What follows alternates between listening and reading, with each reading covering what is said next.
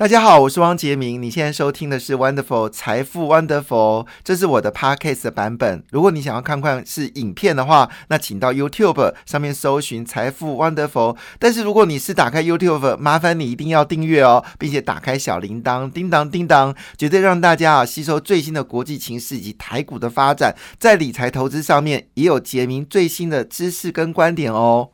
哎，股票大跌的时候，大家都会想说，我该进还是该出啊？然后很多人就觉得一件事情，就出出在最低点，买买在最高点，心中就不断的怨疚哈。那当然，人性的特质就是一定买就是要买在最高点，卖就一定要卖在最低点，这是人性的特质。你没听错，我说的是真的。我在资本市场的这三十年经验，我的大部分的认识的朋友都是买一定要买在最贵，卖一定要卖在最便宜啊。所以有四件事你一定要做对，那你就可以。成为危机变转机哦，那什么叫做危机变转机呢？当然，我们就要请关键人物来这个关键时刻讲出关键的字眼，赚出关键的横财。那我们今天来宾来宾是谁呢？是我们《金周刊》哦，存股助理电子报的总编辑谢富旭，富旭大师来到我们现场。富旭你好，哎，钱明兄你好，听众朋友大家好。哇，哎，请请问一下，你们股市大跌危机可是已是转机？这篇文章是贴在哪里？啊，这是贴在我们那个《金周刊》官网的存股助理电子报啊里面的一篇文章。等一下，我们上礼拜讲的存股助理电子报也会谈这种所谓的股市大跌买进卖出的这些的内容啊。当然会，因为但是他每个礼拜要出刊三次，哎，而且他那个就是呃盘势的变化，它当然也要与时俱进啊。嗯哼，对对，嘿。你知道在他们的存股电子报里面有一个很有趣的内容哈，等我们来呃在谈股市大跌危机可以转机的时候，我们先来谈这个内容，我觉得非常的有趣哦。那个文章是说有一个黄花大闺女代嫁，媒人婆来提亲。哎，那个复训，你记得你写过，你们有这篇文章？是那那个内容，你可以跟我们朋友分享一下吗？没有，这主要是说哈，我们那个假如真那个在投资哈，我们那个记账的方式啊做改变的话哈。你那个就会对你的那个整个投资的观念就会产生很连锁性而且很大的影响，哎，是啊，因为我们一般来讲哈，比如说在说啊，你这个股票呃投资你的功力怎么样，都是用报酬率来计算，哎，就像你刚才提的说，假如今天有一个待嫁的黄花大闺女媒人婆来提亲，哎，说有个两个男士，他的外形啊学历都差不多，然后在讲他们的财富的时候，他说，哎，甲。他去年哇，操作航运股，哎，半导体股很厉害啊，光一年就赚了三百万。但是他一年的股息呀，嘿，他领了一百多万。那假如你是那个黄花大闺女，你会觉得甲比较有钱，还是乙比较有钱？呃，好，这是好问题。答案是，我觉得哈，一般假有出社会经验的哈，会觉得乙比较有钱。嘿，嗯哼，因为哈，怎么讲，你。操作航运股、钢铁股，哎，你可能今年大赚，但是明年呢？嘿，那种价差是不一定的。你今年可能大赚，明年可能大赔啊！嘿，赚赔那是不一定的。对。但是当你是走向那个以零股息为主的话，哈，你的财富是堆积、是累积式的成长，是阶梯式的成长。当你今年领到五十万的股息，明年可能变成五十五万，后年变成六十万，嘿，这样的一个一个累积上就比较。不容易把你的财富再打回原点，你知道吗？我懂了啊哈，所以所以说，你假如说比较有涉世经验的人，出社会经验的人，当然是会觉得，哎，乙可能比甲更有财力啊。哦，对对，这样黄世聪要哭哭了，不要再开玩笑。好，依照你讲这个故事的时候，呃，我们都来谈的股市大跌是转机的部分，我印象很深刻，就是呃。我在二零零八年的时候，那时候我从这个金融业职场就稍微退休，那时候习惯开零制车。那我零制车基本上我太太是买新车，那我想说我就买个二手车就好，我就上网去查。然后呢，我不要去到二手车商，我直接上网去查人家自己卖。然后就看到有一位先生他卖了一部凌志车，那还算不错，凌志三百。然后呢，因为我是分两次谈，然后一次见到他太太，一次见到他先生。然后这个先生好玩，他好拥有好几栋房子，他是而且他都是买那个在内湖的那个就是国宅，他有好几间哦。他的工作就是做股票，他没有别的工作，他工作就是做股票。然后呢，呃，赚了很多的钱。然后重点来就是说，我有跟他太太接触，就是因为他们各自因为呃。就我打两通电话就接到他先生跟他太太，所以他们各自跟我聊过。然后我接到他太太，我想说我是见到先生，哇，先生真的很会赚钱。那我想说他的太太应该是一个很开朗的人，但是呢，后来我遇到他太太的时候，发现他太太呢非常的安静，就是看起来。我的直觉是她老公那么会赚钱，但是她老公压力很大，以至于她的太太看起来就是一副蛮怕他先生的样子啊。所以我觉得这各自有各自的解读哈。但是话说回来。呃，这就是我们说投资跟理财不同的地方了。投资就是刚才讲的，他可能去年赚三百万，今年不见得会赚到钱。但理财呢，就是源源不断的，啊，每年就是一百万、一百万、一百万的领哈。那这个乌龟跟兔子到底谁比较厉害？我想点滴在心头。好，但是我们今天还是要谈的事情是，呃，傅旭，你曾经写过一百个、一百多个封面故事啊？对，我曾经写过一百，在《金周刊》十一年，嘿。哇，写了一百多个封面故事。那这封面故事很多是以什么为主题啊？其实很多都是以投资为主题啊，大概占了六成，哎，哦，然后其他是产业啦、人物啦，或是重大的新闻事件。对对，那你有没有什么时候觉得哪个时段里面封面故事最好写？哪个时段里面啊封面故事最好写？好写啊，就是第一个就是，呃，你只要就是呃出现经济大危机的时候，跟我想的一样，崩盘的时候，哎，那个。封面故事最好写，杂志会卖的不错。对，啊，然后还有一个就是非常热的时候，啊，股票市场也非常好写，也会杂志也也也也很好卖。那你们最近很好卖吗？我们最近还不错。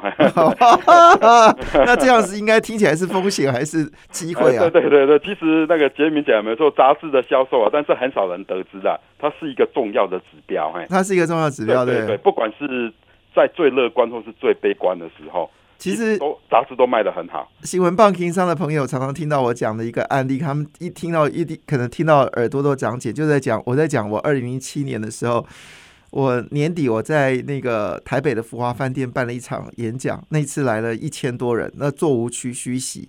然后那一次讲完之后，他二零一八年初吧，哈，那年呢二第二年股票就崩盘。所以得到一个结论是，人多的时候，请记得股票市场会崩盘哦。那那回头一件事情，你说呃，你这边特别用到的就是巴菲特所说的内容，就投资自身知道是别人贪婪的时候要恐惧，别人恐惧是要贪婪。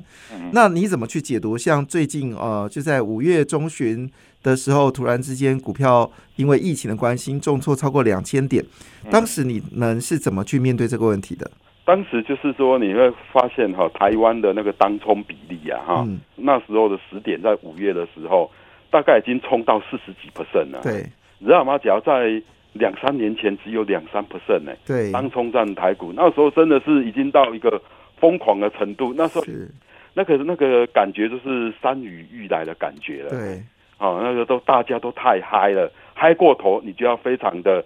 alerting，哎，要小心，小心，哎，当时我的感觉是这样，是，对。那这边有有成为你的封面故事吗？哎，但是很可惜，这个封面故事哈是在崩盘之后才出来，嘿，因为没想到崩这么快。其实那时候就已经在做这样的封面故事了，哎，不要，但是没想到他竟然一想到他马上就崩了。不是你这么说，我记得我在我自己的《汪财富汪德福》，我写下一个画面哦。就是崩盘前一天的内容。我说，我走在路上听到的都是在讲股票；我坐在捷运听到的都是谁在买股票。然后我我经过有人突然之间在路上停下来了，好就走走，他停下来了。然后我头一去瞄，原来他在看股票。不论是大不论是大妈还是大姐，不论是少女还是呃那个熟女。几乎我周围的人都在做股票，然后我下面写的是恭喜发财。好，那当然有些朋友看到我写这篇，就在下面留言说是不是要崩盘了？那时候我也没有警警觉，我只是把我的感受写出来而已。就做梦没想到，确实如此哦！就写完的这篇文章的第二天呢，台股就一口气连跌了两千三百点。哈，那你这有提到说要做对四件事情啊，跌就不用担心了。四件事情啊，第一件事情，你的要做你的，比如说你的资金的控管啊，因为一般这次哈，很多人受伤惨重，就是说哈，他那个就是他他那个把所有的资金，很多最近常网络流行语叫做 all in，全部都压上去，对，show hand，哎，show 哎，对，就是说哈，哎，但是现在你做一个正确、你理性的理财方式，不是这样做的啊。所以建议你就是说，建议一般的人就是说，你假如是三十五岁之前，你假如还年轻的话，你假如手上那个你你要做股票之前，至少要保留至少六个月的生活准备金。假如你一个月开销是十万，你至少要保留六十万在手上，而且这是三十五岁以下的。哈，那三十五岁以上步入中年，你至少要保留一个月一一一年十二个月。比如说你一个月开销是十万，你至少要保留一百二十万当做当做那个家庭的预备金。嗯，那这是怎么定出来的？因为我们台湾人平均失业在找到工作的一个周期是半年呐，就是六个月。嘿，那中年人更难找工作，对，所以你必须要乘以二。那退休族呢，要乘就是你要保留二十四个月。嘿，哇，退休族你根本。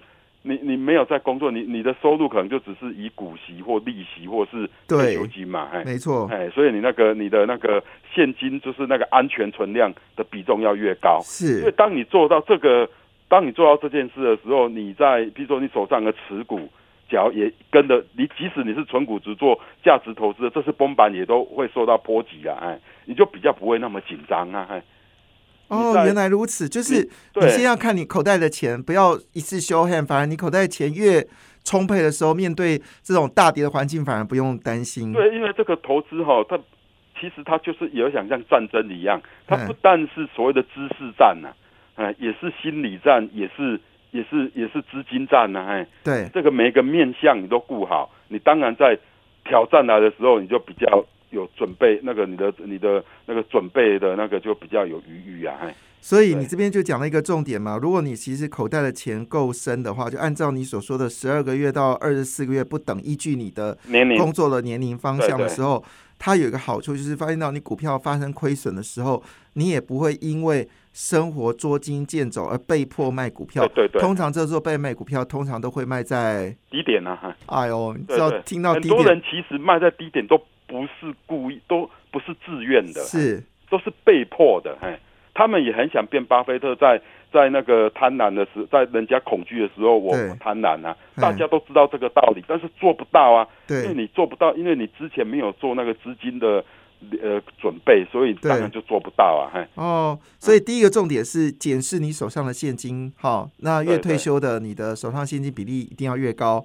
那第二件事是压力测试。对压力测试是金融业常在用的专有名词嘛？哎，比如说啊，这是那个那个美国公债殖利率提高两个百分点的话，我的银行的资产负债表会怎么样之类的？哎，他们常在来测试银行的那个那个它的财报的它的财务的强度。哎，对。然后我们其实做投资人也是需要对自己做财务的压力测试。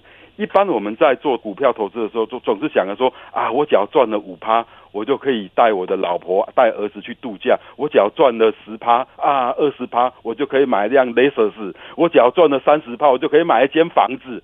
都是往好的方面想，但是其实哈，你第一件事情要先往往坏的方面想。今天你要讲投资了两百万，你今天想说，假如跌了十趴，你会怎样？假如跌了二十趴，你会怎样？假如跌了三十趴，你会怎样？对，为自己的这种投资组合做压力测试。假如你认为说你那个亏损的金额啊，即使你是在预设，你你受不了，你就要缩减你的规模。哎，哦，所以重点就在这地方，就是要对自己压力测试。对对对，先想坏的，不要先想好的，先把坏的先先修起来啊。哦，哎。你这边就有说压力测试到百分之六十会觉得万念俱灰，会是什么情况？亏损百分之五十的时候，会不会退休没办法活下去了？对，亏损百分之四十的时候，可能小孩教育基金就没有了。亏损百分之二十之后，你还撑得住的？诸如此类，都要先做这个预测。从这个压力测试找出你最合适的投入的投资部位。啊！哈，所以这件事很重要。五百万，你不要，你可能哎，压力测试过就是哎，大概只能投两百万，那其他三百万还是还是先先。先先以现金持有，或是买公债之类的，哎，对，哎，其实真的不是每个人都适合做股票，尤其在股票多头的时候，好像我我常说一句话，股票在做多头的时候，你做到亏钱那你了不起，但股票在跌的时候做到赚钱那了不起，所以大部分人都是打顺风球的时候，觉得这个市场是很好的机会，就不断的放钱进去的时候，一次跌下来。哇那种恐慌，好就会极致。所以你就提醒大家，可以用现金值率作为呃加减码的依据吗？对对，就是说当股票跌的时候，其实你你假如说前面两个呃两件事做好了，哎，那现在遇到股市系统性的一个崩盘下跌，哎。那你那个你你就你就看他说，哎，我手上的持股已经虽然账面上亏损二十趴，但是因为我平常都有追踪它的基本面以及它的配息的状况，我比较能够至少能够掌握今年或明年嘛，哎，啊，那你就你就可以想说，哎，它只要跌的话，跌的话，你的殖利率就会提高，嘿，那你平常有在做这档股票做追踪研究的话，你就比较敢加嘛，因为你了解它嘛。所以你不是用那个，你用直利率来做于作为你加减码的依据。所以你其实还蛮呃在乎投资人，其实要留意就是值率，对不对？对，而且哈，即使它股票在下跌，因为它有，因为它有有有股息嘛，嘿，那你每年至少还可以领那个股息来补贴你的生活费，甚至作为你以后加码的一个资金的来源啊。哦，所以你觉得这件事是在呃做投资理财一个很重要的事情？对对对，只要你投资的是那种比较投机股，那股利都一点点或是没有股利，嘿，那遇到股市大跌，你就很就会很难过了，嘿。好，最后最后十五秒钟哦，四四二是什么？四四二就是说哈，我们建议说你的股票四成放在以现金为。领现金为主的股票，四成放在价值投资的，哎，嗯，啊，那两成放在做套利的。好，谢谢我们富旭。如果你有详细不知道内容，可以参考富旭的存股助理电子报。感谢你的收听，也祝福你投资顺利，荷包一定要给它满满哦。请订阅杰明的 Podcast 跟 YouTube 频道财富 Wonderful。感谢，谢谢 Lola。